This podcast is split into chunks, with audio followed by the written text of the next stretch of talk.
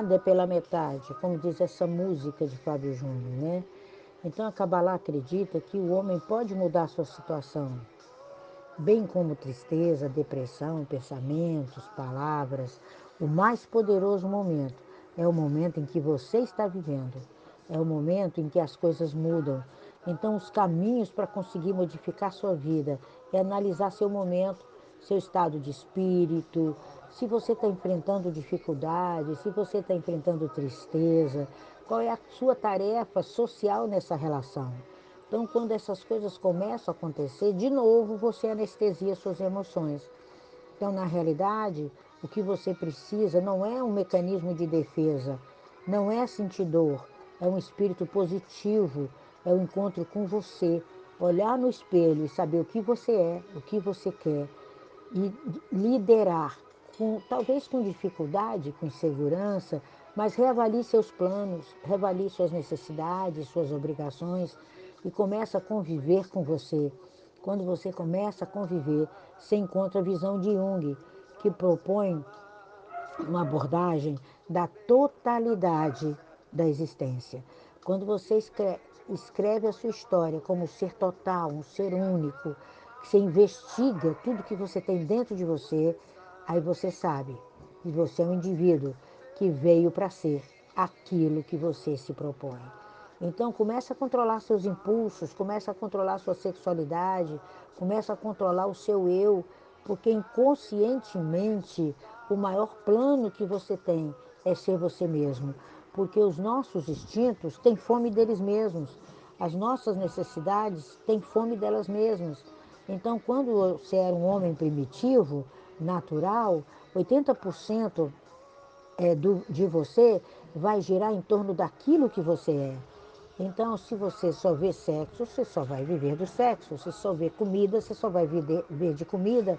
Então, Jung diz que a individualização, ela nos torna cada, mais, cada vez mais forte, como uma planta, como uma árvore, aonde a gente vê poesia à nossa, à nossa volta.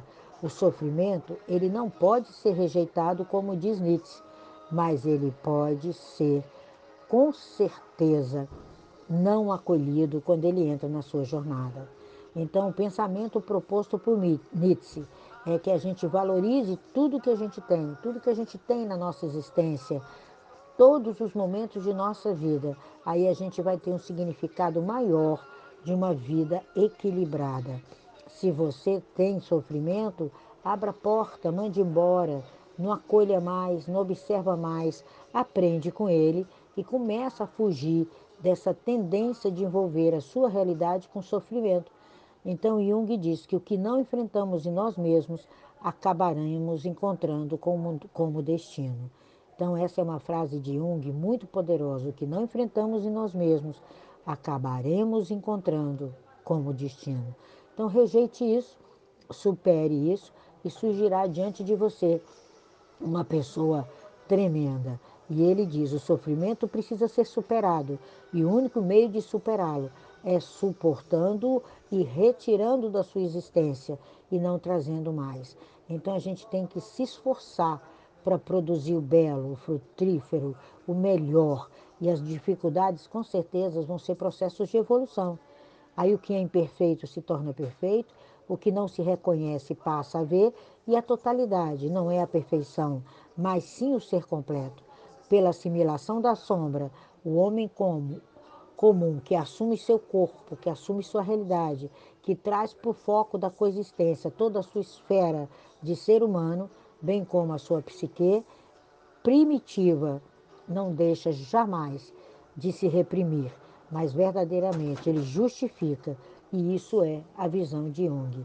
E a visão da Kabbalah, que erro e acerto são margens do mesmo caminho, na maioria das vezes, quando você começa a controlar suas falhas, você assume suas imperfeições, seus impulsos e você busca a sua verdade e não a falsa perfeição que a gente vê aí.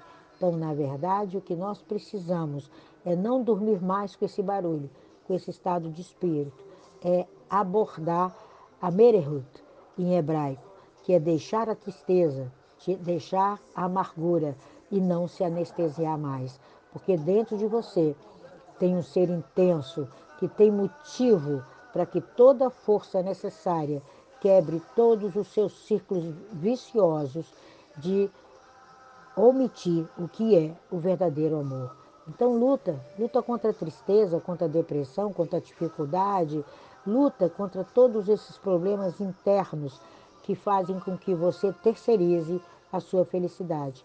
E aí você descobre que você está cada vez mais distante do amor, você está cada vez mais distante do amor no trabalho, do amor na vida, do amor na casa, do amor nas relações, do amor por onde você passar. Então, o mais importante é que você pare de brincar e comece a estar com você. Não jogue mais fora nenhum tempo, porque tempo é vida, tempo é amor.